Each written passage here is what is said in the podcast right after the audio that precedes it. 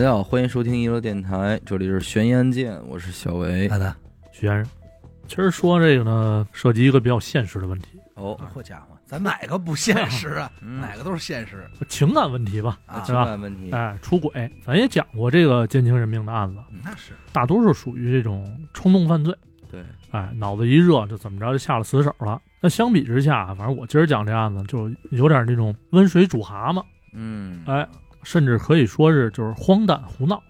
故事呢是发生在这个浙江宁波啊，好，这事儿也不远，二零一零年，那挺近，哎，五月四号，呃，宁波某一个酒店就举办了一场隆重的婚礼。嗯，二十八岁的新郎窦刚，还有这个二十六岁的新娘李素娥，反正在这一天呢就结为了夫妻了。嗯，但是与此同时，这女方亲友的席位上就出现了不一样的声音。哦，这两个啊是这个素娥的闺蜜，一边鼓掌一边私底下就嘀咕。这 A 跟 B 就说说完了完了完了。哦，这流程啊都走完了，大局已定了。嗯哎，这素娥呢以后是有他受的了。那 B 呢也随声附和说：“哎，没办法，这门不当户不对，以后啊也少不了闹矛盾。哎，那怎么讲这句话呢？这事儿啊还得从这俩人的这个家庭说起。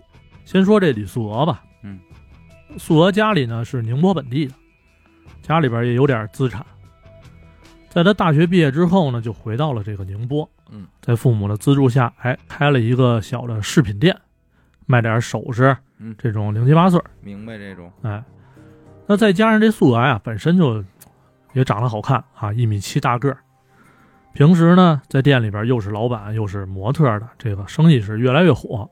啊他还是模特儿，呃，就是自己给自己当模特嘛，啊对吧啊？带着自己这点产品什么的。那反观窦刚这边，家庭条件就相对困难一些了。啊，这刚子呢，一家是温州人，嗯，父母都是农民，他算是家里边老大，底下还有这个弟弟和妹妹。那好在啊，这刚子这人比较努力啊，考上了个大学。大学毕业之后啊，就到这个宁波发展，很快呢，也是凭着这个一己之力啊，当上了一个什么营销部的经理，啊，职位也挺挺高。哎，这刚子和素娥怎么相识的，咱不得而知了，反正机缘巧合吧。总之，这俩人走到一块儿，谈了两年，也到了这个该结婚的年纪了。俩人身边朋友啊都催他说：“你赶紧领证结婚吧，对吧？”但是甭管什么事儿，总有那唱反调的，就是这素娥这俩闺蜜。这俩人啊，私底下经常都劝这素娥，说：“素娥呀，你得再好好考虑考虑啊。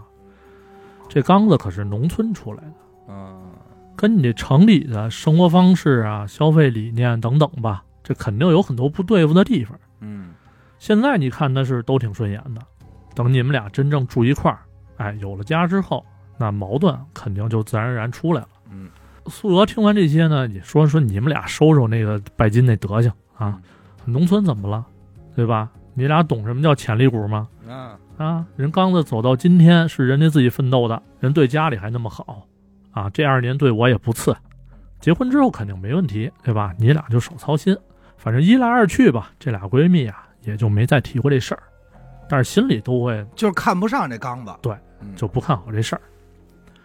那很快呢，这个刚子和素娥这俩人就安排订婚宴了，嗯双方父母也到了。刚子爸妈就觉得说，我儿子这农村出身的，对吧？嗯能找个大城市的媳妇儿，还这么漂亮，那没什么意见。嗯素娥父母这边呢，也觉得刚子这孩子呀人不错，孝顺父母，关心家人，可教，对，可教可教。虽说家庭条件一般啊，但是人品好啊，没意见。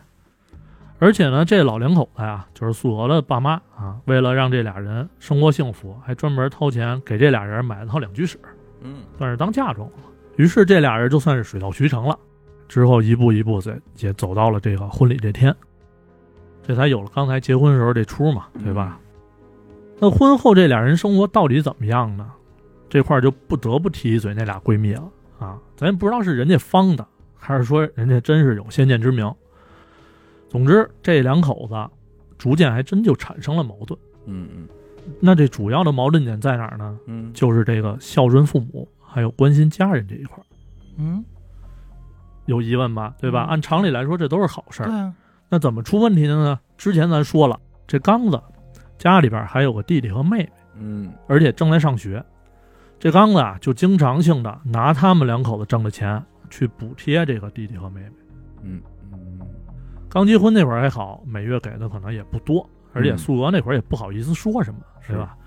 但是时间一长吧，就越来越多，越来越多，这就让素娥很头疼啊，经常自己就跟屋里那琢磨说：“哎呀，我对这生活品质要求确实也不那么高，嗯，对吧？你不能说日新月异，至少维持不变就不错。对，但是现在倒好，越活越回去，嗯哎，反正总之就是各种不宣了，这是叫那个什么凤凰男吧？哎，这个有这个词儿。他他凤凰了吗？也没多凤凰。呃，反正我也查这词儿，就是这词儿褒贬不一吧。嗯，就是凤凰男说的就是穷苦出身是，啊，摇身一变我，但是他自己走的特好。对，可是这刚子，咱也没说他走的有很好吧。攀了个金枝儿嘛。嗯肯定靠自己努力出来的。嗯，但是给家里钱这个行为是人家自己嗯，愿意的嘛，嗯对吧？反正就是拿两口子挣的钱补贴自己家这边。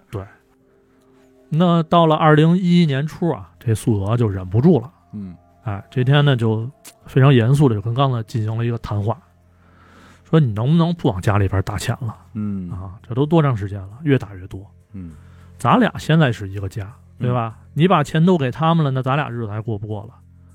是，哎，最近我这店里这生意让这帮电商也折腾的够呛。嗯一一年嘛，正好兴起啊、是，啊，生意越来越不好干。这会儿咱俩要不攒点钱，那往后就得喝西北风。是，刚子听完也没什么太大反应，就跟那儿摘呗着说：“不，我没辙啊，嗯对？吧？我弟弟妹妹在外边上学，我得照顾。哎，正是要钱的时候，嗯家里边爹妈农民又没什么收入，那我这当大哥的，我不得帮衬着吗？对吧？素娥听完这话呀，再结合这个刚子那油盐不进那状态，嗯当时就有点火了，说你好啊，你清高，对吧？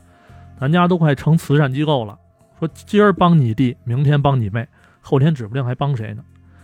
哎，难怪之前别人都劝我说让我找别找农村的，别找农村的。嗯现在看来真是嗯，身边这点穷亲戚，帮到死也帮不完。那这话一出啊，就轮到刚子不高兴了，那是是对吧？其实俩人都有各自的理由，刚子为家人，素娥呢为他们两口子，这无可厚非嘛，对吧？没大毛病。但是这素娥把话说成这样，就相当于上升了一个高度了，产生阶级感了。而且他有贬低的意思，叫穷亲戚嘛。对啊，这话其实是是按理说吵架到什么时候不该说，对，得搂住了。对，这杀人的倒好，那可不嘛。反正之后的这日子吧，这俩人也是经常因为一些鸡毛蒜皮这点事儿吵吵架，这感情呢也越来越离奇了。转眼就到了这个二零一二年夏天，这个两家公司谈合作，在这酒席上边，这刚子就认识了对面公司的一个比他小一岁这么单身女经理嗯啊，叫小红。那由于这两家有合作嘛，对吧？所以一来二去呢，刚子跟这小红俩人啊就聊一块儿去了。这小红啊，跟刚子差不多，也是农村出身，都差不多。哦这小红也是靠着自己打拼，有了现在成绩。就是经历比较像。更有共鸣。哎，嗯这见面一多了吧，自然而然的就从这个工作内容聊到了家长里短。嗯哎，小红呢，对于刚子帮衬家里边这点事儿，嗯，高度好评。是。啊表示极大的赞同。对其实你说这不就是这个价值观的事儿吗？你作为他媳妇儿这个素娥，人家这块儿来讲，我挣钱，我就是为了享受生活，咱俩的事儿对吧？差不多。但是对于这刚子来说，他这挣钱呢，多少有点革命那意思。对，我就为我一家子着使。命哎啊，，对，那你这个一下，这俩人价值观不一样，这就容易这不就是所所谓三观不合吗？嗯，没错，这俩人想法都是我既然能出来，那我嗯就得帮着家里。就是你要非说这俩谁错，谁都没法说错，对，哎对吧？这可能你说这个，嗨，可能素娥他爸他妈，人家之前也这么活，人家也明白，但是现在到他这儿就不是这么回事儿因。为他们家已经革命完了，嗯对吧？嗯反正这俩人啊是越聊越投机啊，总有那说不完的那共同话题。嗯反正就就是从公司啊聊到饭馆，从饭馆呢聊到酒店，嗯哎，这该发生的也就都发生了呗。哎，嗯没错。那时间呢也到了这个二零一三年四月一天啊，嗯这一天呢是这个小红的生日。下午三点多，这刚子就给苏娥打电话，说我晚上见客户啊，晚点回去，嗯，哎，你就先睡，别等我之类的吧。苏娥听完也没多说啊，因为毕竟这么长时间了，他也习惯这种事儿了，嗯，经常性的刚子就是晚上见客户啊。嗯，其实咱都明白，就没有客户的事儿。那叫什么赵兄，什么十点给我 那个是吧？嗯，十点给我脱胸罩嘛。哎，晚上呢，等这个刚子跟小红都下班之后，俩人手挽手就走进了一家电影院。嗯，结果这一幕啊，就被这素娥的闺蜜逮着了。哎，哎，赶紧就掏出这手机给素娥汇报。那素娥一听这事儿啊，哎呀，这新仇旧恨一块儿就往脑袋上涌，心说你王八犊子啊！我说这大半年回家越来越晚，合着是上小三那儿做慈善去了吗？嗯，行行，看吧啊，等。哎，等你回来，咱俩就开战。然后素娥呢，就跟家里边就开始蕊他们俩这之后的这些对话，说回来我得先问，说你上哪儿去了？嗯，哎，刚子肯定说见客户啊，那我就问，那那致青春这是怎么回事啊？嗯，哎，这这会儿这刚子肯定装傻呀，不知道啊，对吧？他肯定一口咬定见客户。我这时候再问，就是发难嘛，说你见的什么客户，聊的什么内容，还不承认的话，我明天我就去他公司，嗯，直接问说谁给他安排的什么客户，反正就这些问题吧。这次我是赢定了啊！就要探个究竟了。哎，到了十二点多，这刚子回家了，素娥也没跟他多废话，就开门见山，客户见的怎么样啊？嗯，嗯，还行吧，挺顺利的。挺顺的致青春好看吗？啊。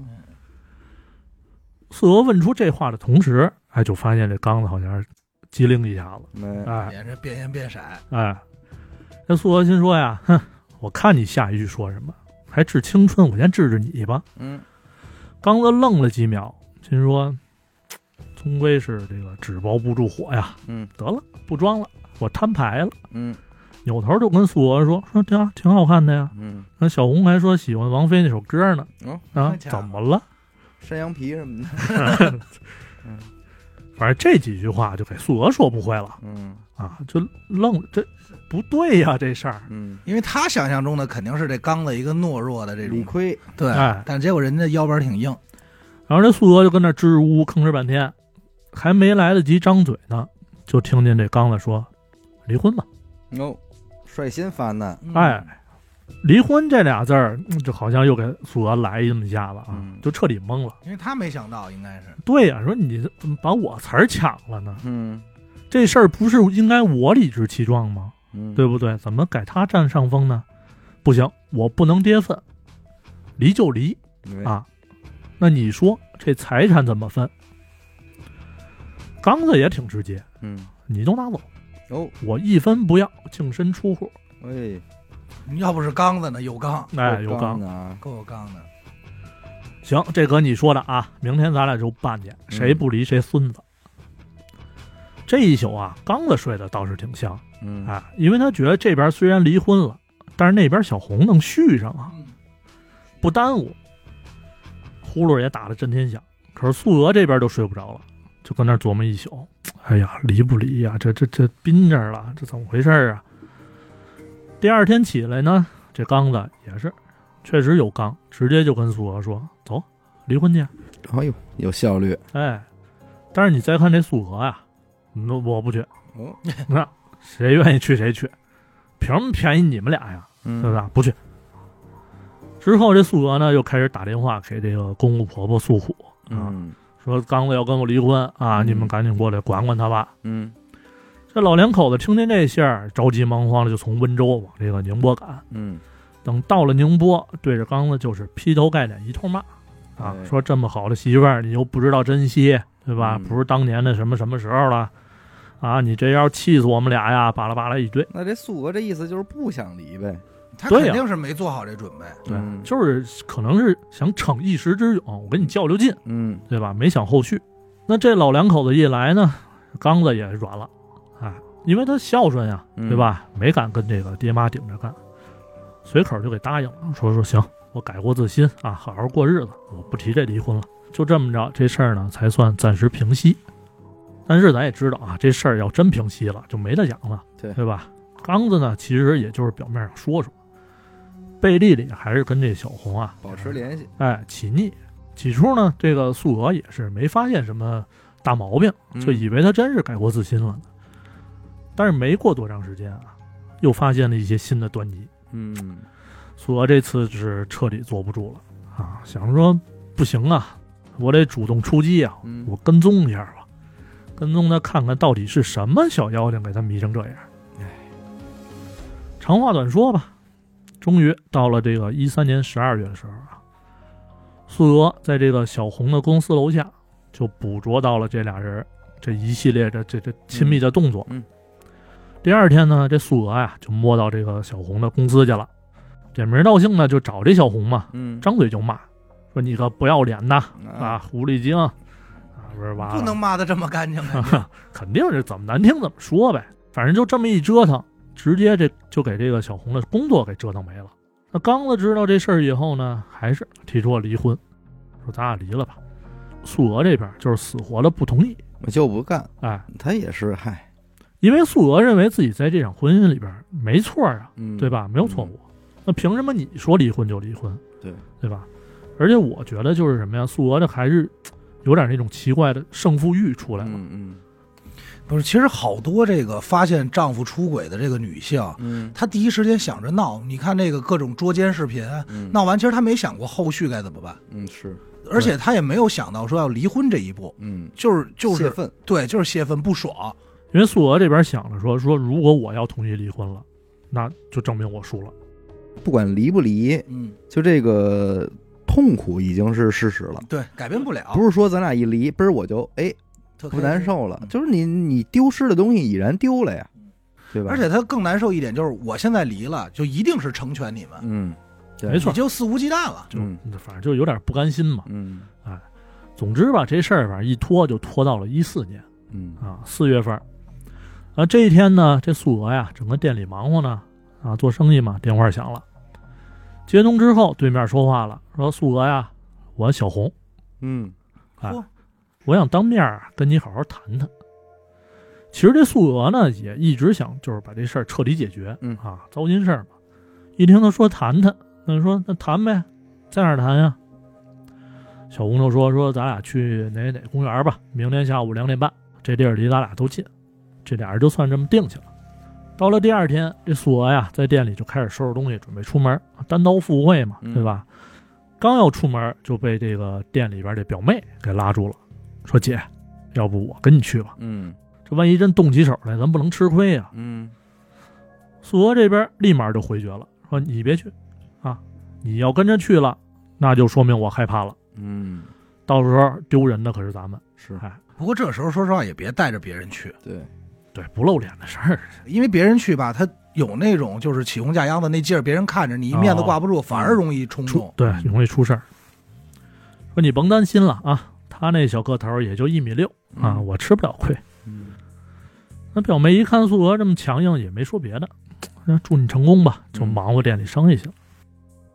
那时间转眼就到了这个两点半，素娥到公园转了一圈儿，终于是在一个湖边看见了这个独自一人面对湖水发愣的这么小红，嗯，心里边就骂一句：“ 哼，贱货！”然后嗯大步流星就就奔小红走去了。小红也是听这身后这动静了啊，嗯一转头，哎，素娥，然后张嘴就说了：“说你老公都不爱你了，你还不离婚吗？嗯对不对？有意思吗？”这离婚这俩字儿啊，要是真是刚子说，可能闹闹就得了，但是是他说出来，这性质可就变了。因为对方是过来挑衅来了。对哎，那素娥最烦这词儿，一听见这个，再加上眼前这人，这火腾就上来了，嗯张嘴就骂，还是那一套啊，贱人啊，勾引别人老公、嗯小三儿什么的。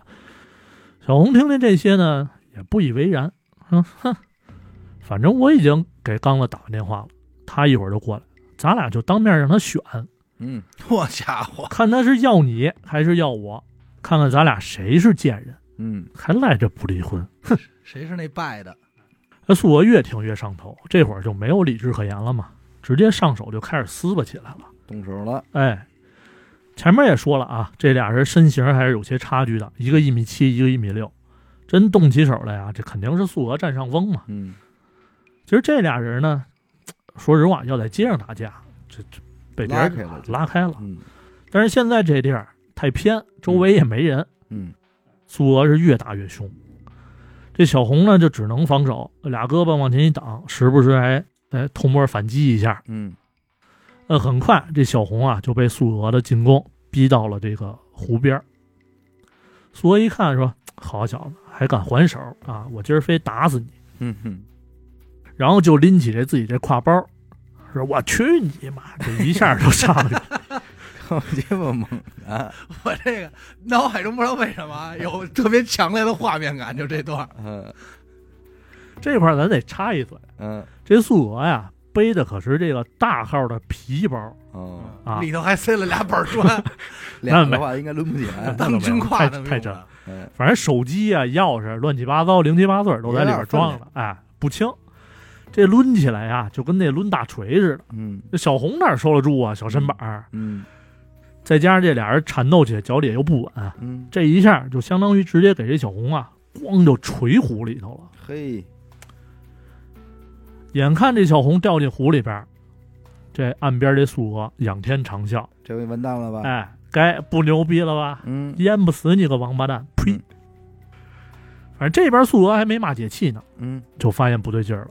哦，这小红啊，在水里边是来回的扑腾，不会游泳这明显就是不会游泳的状态嘛，是啊对吧？但是素娥呢，她也不会游泳，所以说刚救他。哎，刚才打骂都挺狠，但是现在一看，眼看出事儿了，嗯，着急啊，也害怕了，哎，说哎呀，这怎么办？这不会真淹死吧？谁能来救救她呀？嗯，一边着急，一边就看那个小红那儿，哎呀，这已经快没了，这就这就已经到底儿了。听着动静已经没了，在潜水艇，在不用在水底，不用救。在水底发的微信，嗯反正张嘴喊救命，可也喊不出来嘛，嗯对吧？就跟那儿扑腾。那苏娥呢，四下张望，说看看谁能路路过，嗯对吧？我早就带我妹妹呀。对呀、早他就带人听说是游泳队的以前，哎，说谁能搭把手？哎，一下就看到这个救星了，谁呢？刚子来了。嘿，嘿，来的是真是时候。刚才不是给他打电话了吗？嗯对吧？隔着大老远，这苏娥就招呼这刚子说：“快来，快来啊！嗯这都快不行了，赶紧救他。嗯”这刚子也是匆匆忙忙就往这边跑，跑到了说：“啊，怎么了？嗯，哎，我觉得你挺像这刚子呀，是他是不是叫孟子呀？这人许大刚，许大刚，苏娥这面冲这刚子就说呀：“说你赶紧救他吧，掉水里了。刚子就看了看湖面，就还问说：“啊，哪儿呢？你说救谁呀、苏俄就着急啊，说：“哎呀，救小红啊！这不是跟狐狸正扑的扑？哎，没了。人呢？操！等他一转身，就发现这湖面是风平浪静，哟，哎，哪儿还有小红啊？这会儿估计就早就沉底儿了嘛。啊，这苏俄呀，咕噔一下就坐地上了，嗯说：“完了，完了，完了！”抱头痛哭。嗯这刚子也纳闷了，说：“到底怎么回事啊嗯，啊你自个儿跟这儿干嘛呢？对呀、你演戏呢，啊然后素娥就说：“说我刚才啊，这生气打了这个小红，没想到给这个小红推湖里去了。嗯，我也不知道他不会游泳啊。”刚子听完瞬间就炸了，说：“哎呀，你呀你杀人了。真没法弄，走走走，赶紧赶紧跟我走。这刚子还行，有点是护妻那劲儿。你要这么说，那刚子二选一还是选了一个，选了选一活的嘛，啊这是什么？去掉一个错误答案。是，哎，啊，说完就拉着苏俄就开始跑，苏俄也懵了，稀里糊涂就跟着跑呗，边跑一边问说：“老公啊，那个你说他死了，我是是不是得坐牢啊？”嗯那不废话吗？哎，刚子呀也挺紧张的，说是回家再说啊，趁现在没人，赶紧走。嗯很快呢，这俩人跌跌撞撞就算是到了家了。到家之后，好半天谁也没敢说话，都都这点都吓坏了。腾腾嘛。怎么算啊？哎过了一会儿，这苏娥就问刚子说：“小红会不会真淹死了嗯？”刚子这边呢就是叹气呗，说：“哎，告诉你吧，那片湖啊是人工湖，嗯，水深着呢，底下还有什么淤泥乱七八糟的，哦，只要掉进去，基本就没戏了。”失去救不回。那现在就想想该怎么办呗。那苏娥说：“那要不我自首去呗？我又不是故意的。刚子说：“你可拉倒吧！你要自首，你就算过失杀人，也得判你。这时候他挺明白，哎嗯而且人家警察呀，要真调查起咱们这关系，发现你还去他公司闹过，有矛盾，那你就得按谋杀算了。嗯，对不对？这那边娱乐电台都说过这事儿是啊。老听他也是，那判狠点就是死刑，最次也是个无期。那听完这些，苏娥就直接瘫沙发上了，就跟那儿，哎呀，这怎么弄？嗯刚子紧接着就开始安慰这苏娥，说没事儿啊，没事儿，刚才没人看见，就算查到咱们，咱死不承认，嗯对吧？他也拿不出证据，对吧？人都泡夫那儿了，也查不出指纹，这事儿啊，天知地知，你知我知啊，踏实的吧，没事儿。嗯从他跑到安慰，这确实也是人，这是大部分人第一个反，第一个最傻的反应哈。对对正这边说着呢，这苏娥电话响了。呃，谁呢？店里这表妹。这一下苏娥又慌了，说知道，：“哎，完了完了，老公，我去见小红这事儿啊，表妹她知道，嗯她肯定得问我聊的怎么样，我怎么说呀嗯你说最后那几句没听见，就冒泡了。”刚子这边还是咂摸嘴啊，说你呀，得你先放松啊，跟平常一样，你就告诉他没事儿啊，一定别紧张。这苏娥就接过电话了，表现的也很镇定，说：“那没事儿啊，没吃亏啊，我都到家了。”然后转转话锋嘛，就是说那个店里生意怎么样啊？啊，行，你待着吧，那我这边还有别的事儿。这么着就把这电话给挂了。糊弄过去了，哎，这个喘呀，这这真害怕呀。随后呢，这俩人就商量各种细节，说这湖边有没有摄像头啊？对，对吧？因为一四年了嘛，警察要查这小红手机怎么办呀？说警察要真找上门来怎么办？怎么说？都是不知道的事儿。那最后呢，还是刚子给这个苏娥吃了颗定心丸，说摄像头啊，应该是没有啊，回头我去再好好看看。警察那边应该一时半会儿也找不着你，这几天你就先别出门，我去外边扫听扫听信儿啊，关注一下这个警方的动向，走一步看一步吧。他这个，反正我感受啊，最好的方法只能说是就是撑死了，就说这小红是自杀的，嗯对吧？因为这个情谈崩了，自杀了，嗯也就是这投样。湖自杀。对，反正两天之后呢，这刚子下班回到家里边啊，就跟这个苏娥说说好消息啊，你真是点儿正。湖边那块儿啊没有摄像头，哎，而且警方这边也没有太大动向。苏娥听完也是稍微就是放心了点儿嘛。那接下来还是等信儿啊。过了几天，这刚子回来了，说心事重重这样啊，就跟苏娥说说，完了，小红这父母正找他呢，听说已经报警了。警方这会儿啊，我估计也已经发现尸体了，我没法明着去问啊，嗯对吧？那确认尸体身份，这也是早晚的事儿。要不咱俩离婚吧？那这会儿离婚也不起作用啊，哎，他干嘛想给自己撇清关系啊？对啊，苏娥一听说这这干嘛呀？怎么又扯到离婚这儿了呢？刚子就给他分析说：“你看啊，这个小红的尸体一确认完，那就得调查她的社会背景，对吧？手机记录什么的，那势必会查到你跟她有矛盾。最后一通电话呀，那矛盾的本质又是什么呢？不就是因为咱俩没离婚吗？对吧？如果咱俩离婚了，那你们俩的矛盾就不存在了呀。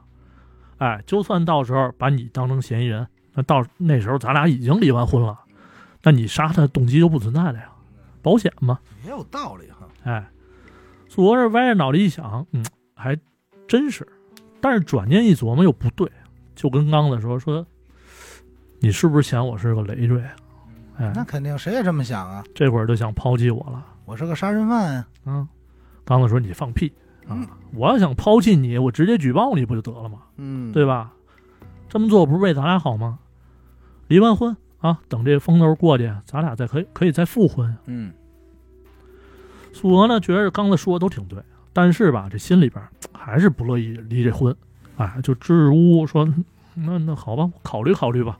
哎，刚子之后啊，也是没再劝。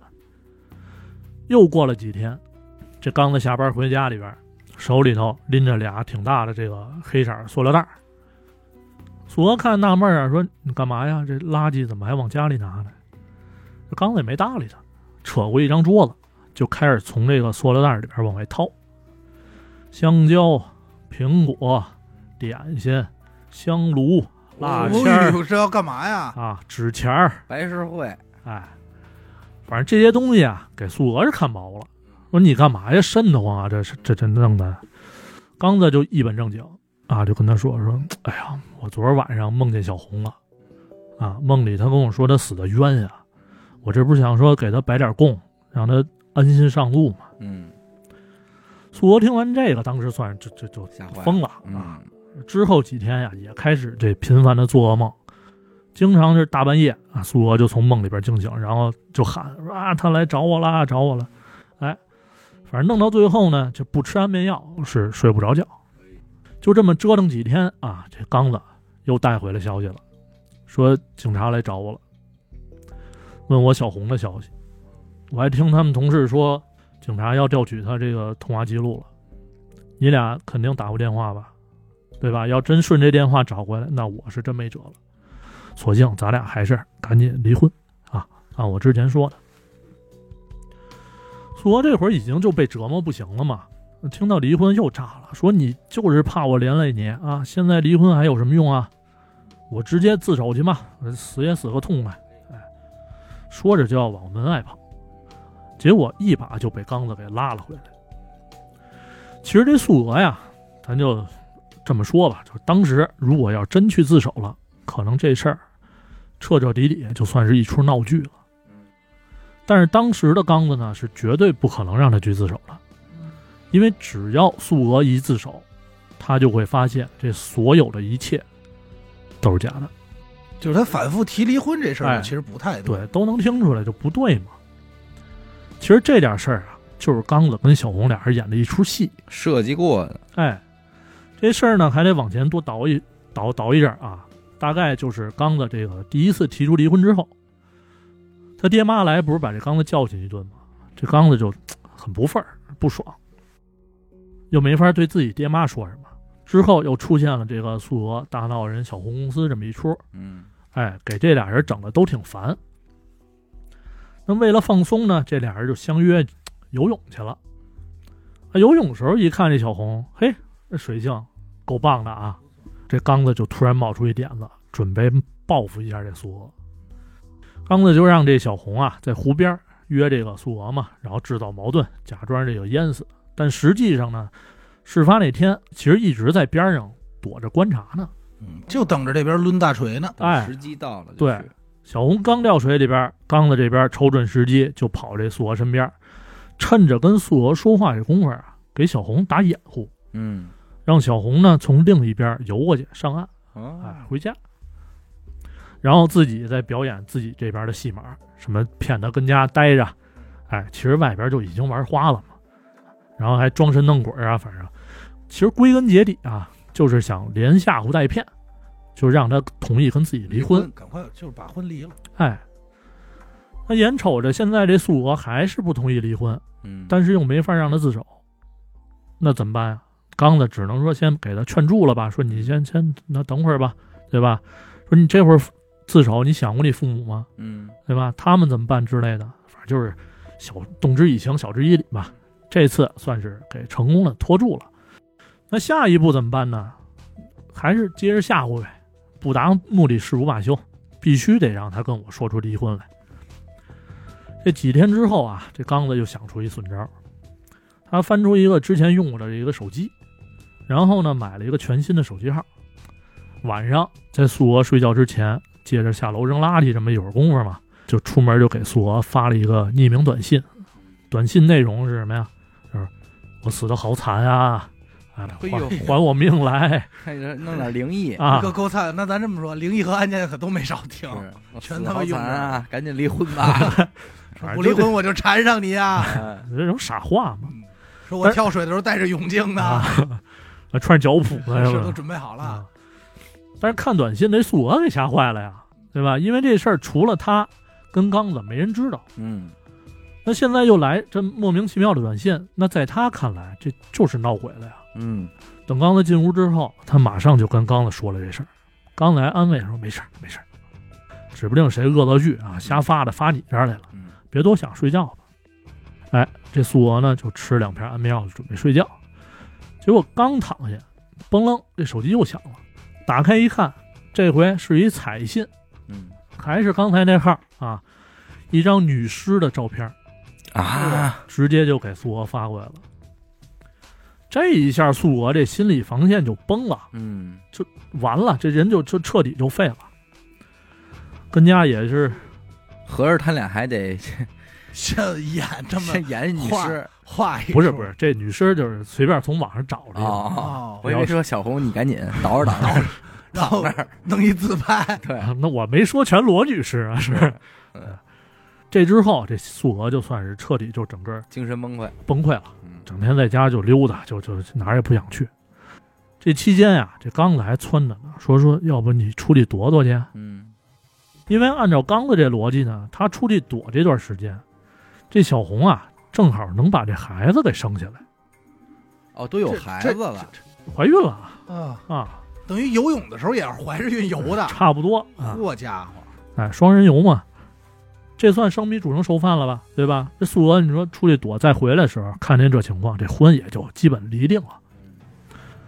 但是这会儿呢，素娥已经什么都听不进去了，只想说在家里待着，什么也不愿意干，颓了整个。嗯哎，转眼就到了这个一四年十一月五号。这天呀，刚子正上班呢，突然就接到这素娥的短信，上面就写了说：“我实在承受不住了，小红是我杀的，该是我偿还的时候了。替我向小红的父母道歉啊，替我照顾好父母，我走了，哦，再也不回来了。走哪儿去了？这不用多想了，去远处了，去相当远了。远方嘿，哎，这咱其实都能听出来这短信里里嗯这意思吧？这就是遗书啊，哎，但是人刚子呢，没当回事儿，大概扫一眼，哎，走了好啊。以为跑路了，啊，对，这不是我这计划不成了吗？嗯，然后这边潦草就回了一条，说这晚上还得加班呢啊，我就不送你了，说你走的时候多带点衣服，天冷哎哎，照顾好 自己啊。自己，其实这会儿啊，素娥已经是吃安眠药自杀了。嗯啊等到晚上八点多，这刚子确实加班了，今天、接到表妹电话了，说素娥自杀了。哎呦，在医院抢救无效，最终还是走了。走了，刚子听见这消息啊，怎么想的，咱们不知道，嗯对吧？这会儿可能他也就不关心了。嗯，那现在他最关心的是什么呢？就是苏娥这手机，哎，因为手机里边有他说杀小红的短信啊。嗯还有女尸照片呢，哎，这这这关键信息。嗯刚子赶紧就给这表妹打电话，说：“你姐那手机呢？嗯，看见没有？”那表妹本来想的是什么呀？说我把这个苏娥这边事儿处理完了，嗯后边一堆事儿了，嗯对吧？死亡证明，这这这这乱七八糟的。说处理完这些，再腾出功夫把手机给他。嗯，但是这刚子呀，跟催命似的，赶紧给我，赶紧给我，哎，一会儿一电话，一会儿一电话，就要这手机。那这就让这表妹啊起了疑心了，说我这手机到底有什么呀？嗯。说我看看吧，先。这一看吓一跳，这杀了小红，这小红我知道啊，嗯。死了，我姐杀的，反正各种疑问吧，这脑子里就开始问号就出来了。嗯，思来想去，说得了，我报警吧，嘿，出人命了呀。那手机呢？就咱简短结束了啊。嗯这手机啊，就到警方那儿，警察一看，小红啊，出人命了，嗯我先查查这人呗。嗯一四年那会儿，身份证就已经很好查了，嗯对吧？就发现啊，这小红半个月前还买了张火车票去温州了呢。哦啊，这会儿这记录，哎，网吧上网呢嘿，看一会儿在妇产科准备待产呢，啊。哈，再看这短信是给给刚子发的，相当于遗书嘛，嗯对吧？得，这俩人就都带回来，好好问问吧。嗯结果这一问，警方这算是知道了咱们之前还原了，哎讲了这一系列这荒唐故事。刚子他本来还嘴硬呢，但是憋不住屁啊那肯定，啊，一下午就都秃噜了。那最终这结局呢，我是没查到太多资料啊，而且这事儿跟嗯。咱们之前讲的那个，其实不一样，哎，就是不好判不好判，啊，就是因为这是属于设计让你自杀，但你也不能这么说，我设计你了，但是他我没想让你自杀，就我目的不是让你自杀，哎，哎，因为这事儿可大可小，嗯。你说他这个可能是特别不好，但是如果假如啊，嗯比方说你胆儿小，我给你讲一鬼故事，嗯吓死了。白天咱俩上班，我给你讲一鬼故事，晚上回家你说哟，我太害怕了，我害怕，我自杀了。或者我想起以前我干的亏心事儿了。然后你临自杀的时候，你给我发一微信，你说我他妈，你给我讲一鬼故事，我太害怕了，我自杀了，啪，你这，你说逮我，也是吧？不好说理呀、不好讲理。哎，但是最后啊，反正据说是啊，就是定了一什么罪呢？就是这刚子跟小红啊是故意伤害致人死亡这么一个罪名，因为他们怎么说呢？他说这个心灵伤害也算伤害嘛，对吧？间接性的你导致人自杀，哎，就给你这么定但。是咱换句话说回来，你看咱上期付费那个案件里讲的，这有说那个，这有引诱你自杀的。咱要是说这个腹黑一点儿，那你说刚子在家有没有进行过这方面引导？这是没有证据的，对，这谁没法说的，哎，对不对？躺枕边啊，没准说，要不然你死了吧，自杀吧。我要是你，我就自杀了保不齐人家倒着说，说你可千万别想不开啊，哎你可别一了百了。他倒着说，还是你不是会玩儿不是，啊？我就说这意思，多孙子！哎哎呀，多阿不是达呀，我就是占一脑子好哎也不行。哎别想不开啊！虽然说那样能解脱吧，啊，能能一了我百了，这么招能谁惹谁了？下辈子还能好啊，但是也尽量别，好吧？嗯安眠药我已经帮你藏起来了，你别刻意找去。我可藏那柜顶不是那绿色瓶子啊，有，然后说是你别选择跳楼，哎，嗯，都说吃药不疼，但是我觉得还是烧的好，是，真是，真是个屁，真是。反正就这么一出狗血闹剧。嗯，这个确实可够狗血的，这个跟电视剧似的哈。这这不好判，真不好判，真不好判，因为最后没有一个公开的结果嘛。尤其是小红，小红就约等于就没罪，他对啊，上法院告的话，可能都没罪。但是我觉得要按谋杀来说，他涉及不是这个这个事儿，就是说，还是刚才那个，就是假如说啊，恶作剧致人死亡，我只负责演。你比如说这人，我吓唬死狗，然后我演一鬼，小伟策划的，我就负责演逮着一下，小死狗心脏脆弱，一失足从楼梯上摔下来了，这事儿怎么算？对吧？这咱是肯定法律上肯定是啊，有专门的那个，对有但是咱它逻辑但是咱不了解啊、这个法律上有很多这种模糊地带的，还有的那种就是说老头儿过马路，嗯，结果你一脚刹车跺在老头面前了，你没碰着，你没，碰着他，可是他这一下被吓得心脏病发死了，怎么算？我今儿刚看一消息，刚看完交通事故嘛，说就就延庆还是顺义啊那边一个公交车，就开着开着啊，这前面一骑三轮老头儿直接斜着就给插过来了。这公交车司机一脚肯定得跺住了，你不能撞人啊。对。但是没想到这车里边那老头儿站起来刚要下车，啊一下没扶住，直接就给摔死了，没抢救过来嘛。最后判的结果是什么呢？骑三轮这老头儿嗯，主要责任，司机次要责任。因为你要这么想的话，司机还没责任呢，对吧？因为我是合理避让，我踩刹车呀。对，但是问题又来了，当时司机超没超速啊，分没分神啊，对吧？他看没看到这老头儿？应该提前准备什么的？这都不好说的事儿。不过还是得说，刚子这他妈的心思也是够缜密的。你说他缜密吧你？说他关键是他费这么大劲就弄这么一出，对呀、你要是真缜密，就是这，那就是只能说是格局的问题了。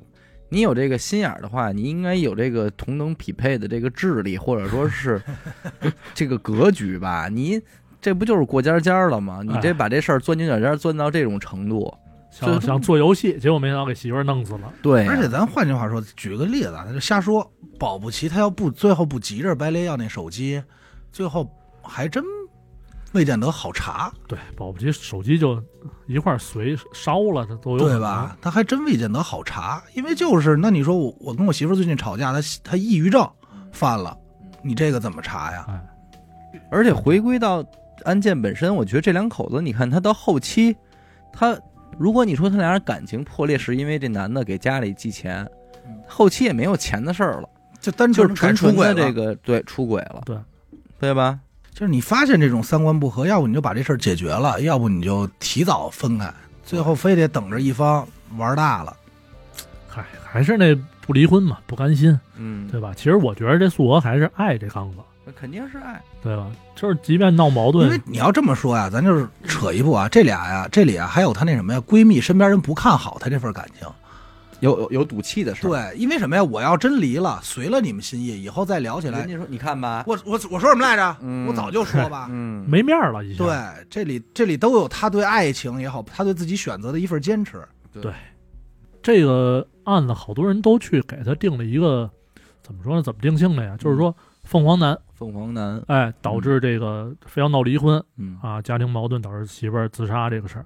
但是我还真查了一下这凤凰男这词儿，嗯。其实他说的褒贬不一吧嗯，反正好的方向就是说这一个穷苦出身，嗯，对吧？靠奋斗，靠奋斗自己起来了，嗯。哎，行了，白手起家，哎，这就可以算是凤凰男了。嗯。啊。但是贬义那边呢，就好多人会理解成啊，那这个凤凰男可能是自己起来之后又靠我觉得是这样，就是“凤凰男”这个词儿啊，就不用给它统一的归类为说是你就是家庭出身不好，但是你混得特好，哎，你就可以理解为给它理解为是一贬义词。啊，然后只但是正大多数是就是这么用的。就是如果你已经出身不好，但是你自己又混得特好，这没事儿。但是如果你本身还特操蛋，拥有一些问题，才会被称之为凤凰男凤凰男，就是你身份地位到那儿了，但你本性还是哎哎那么几类嘛。那妈宝男，对那你不能说尊重妈妈的都是妈宝，对对吧？妈宝男他就是一个也是有典型的特征，然后暴露出一些恶心的行径的时候，对对对，这个妈宝男还因为我最早听到“凤凰男”这个词儿的，就是现实生活中见着的还是什么呀？嗯。就是我一朋友给我讲，嗯。说他们一哥们儿找了一个媳妇儿，那媳妇儿比他大几岁，但巨有钱，就这一个平底抠饼，这哥们儿直接就起来了，然后再吃饭聚会什么，就带这表一来就是，你看我这表，嗯你见过？你懂吗？就就就是那种那种劲儿就上来了。嗯然后就是说，嗨，我现在说跟你们说这些不明白，嗯，就是这个劲儿。然后当时说说凤凰男，凤凰男。我是觉得吧，就像这种事儿啊，一个是咱们作为当事人自己，你要在组成家庭的时候，嗯，还有一个就是你作为朋友，你你也别说对你也别说人家行还是不行，你就把这个诸多的你能够预见到的因素，就是实话说，你给人罗列出来。对，不怕别的，就怕说是你，比方说，如果刚子这种，他想资助一下家里人，没错，没毛病，对吧？你这不能说人有问题。那那他讲话了，我的这边混好了，我让我弟弟妹妹，我有能力，啊，对吧我非要我想回馈一下，那没问题。你们保不齐小时候怎么帮的他呢？那、但是你你作为这个，咱说女孩，甭管是这个刚子这种人，他是男孩还是女孩，另一方你在跟他结合的时候，你就得知道，对，就得考虑到这个说，吧，你能不能接受这个？你要是说你不认可，你就甭管人对错，反正你受不了，那你就靠边儿去。因为咱这老说三观不合，三观不合，其实往往其实就是这种事儿，对就是你对生活的问题的态度处理。对，反正这里边肯定他就不不行嘛。但是反过来，作为刚子，你要真牛逼，你就说那我给我爸爸妈妈花完了之后，我不花了。哎，我自己省出来，哎，我省了嗯。那人家可能也就是说也得堵点嘴，人说那那操，我你看这里这钱到底是怎么拆掺和哎还不好说呢。这就这就一下就上升到过日子这对个层面。保不齐这刚子这刚子要是说什么呀，我的钱我给我父母，嗯我不动你的，嗯这可能还是另外一回事儿。嗯，这俩人没准日子火一块儿了。可是你说那这个日子又哪儿哪儿能过得这么明白呀？你真就是一分钱不花了，那你媳妇没准也不乐意，说怎么觉得你怎么这样啊？抠你这又一下这个，嗯就，整个生活品质这品下来了质下来了我。估计啊，嗯保不齐吵的时候啊是一件小事儿，比如他媳妇儿最近想我天天看你喝小米粥，我也烦，对不对？咱咱两居室对喝小米粥啊吃咸菜，嗯保不齐我他媳妇儿什么呀？最近可能想看上一包，比如说五万块钱，说攒下来准备下个月买，结果发现这钱给那什么了，这都有因为现在可能。如果你穿的喷儿啪的各种名牌儿，然后你老爷们儿跟穿的跟阿达似的，破衣拉撒，那不他正常吗？他也觉得心里边不爽，是对吧？他我也希望我我爷们儿也是西服什么的，对跟我站一块儿显得我牛逼啊匹配呀，啊，就心理上的因素嘛，嗯，还有身边朋友，其实是可能也别老说那话。我说什么来着？嗯就是我觉得这句话有的时候有，点落井下石嘛你。说什么来着？对嗯，你一说这话，人家觉得就是你说人他都有这种不服输的这种劲儿。对，你说什么来着也都没有用，因为你注定不能预言你，就还不如祝福呢，哎还不如祝福，或者说真出问题了帮帮忙，哎，对，都挺好。就就比什么都强，嗯是不是？还有就是身边人看明白了，尤其是他这妹妹，还不如要说还不如劝离呢。你也别去公园跟他谈什么判啊，有什么可谈判的？打架去呢？对，能这事儿能哎谈的明白哎，这其实还真是他身边啊，压根儿没有一个人劝他离，对吧？其实应该是闺蜜嘛嗯，但是闺蜜可能知道这种事儿，也就就是因为闺蜜的态度，所以她才不愿意把这事儿再告诉闺蜜。这个反正是挺荒诞的吧。行吧，感谢您收听娱乐电台，这里是悬疑案件。我们的节目呢会在每周一和周四的零点进行更新。如果您想加入我们的微信听众群，又或者是寻求商务合作的话，那么请您关注我们的微信公众号“娱乐周告”。我是小伟，阿达。徐先生。我们下期再见，拜拜拜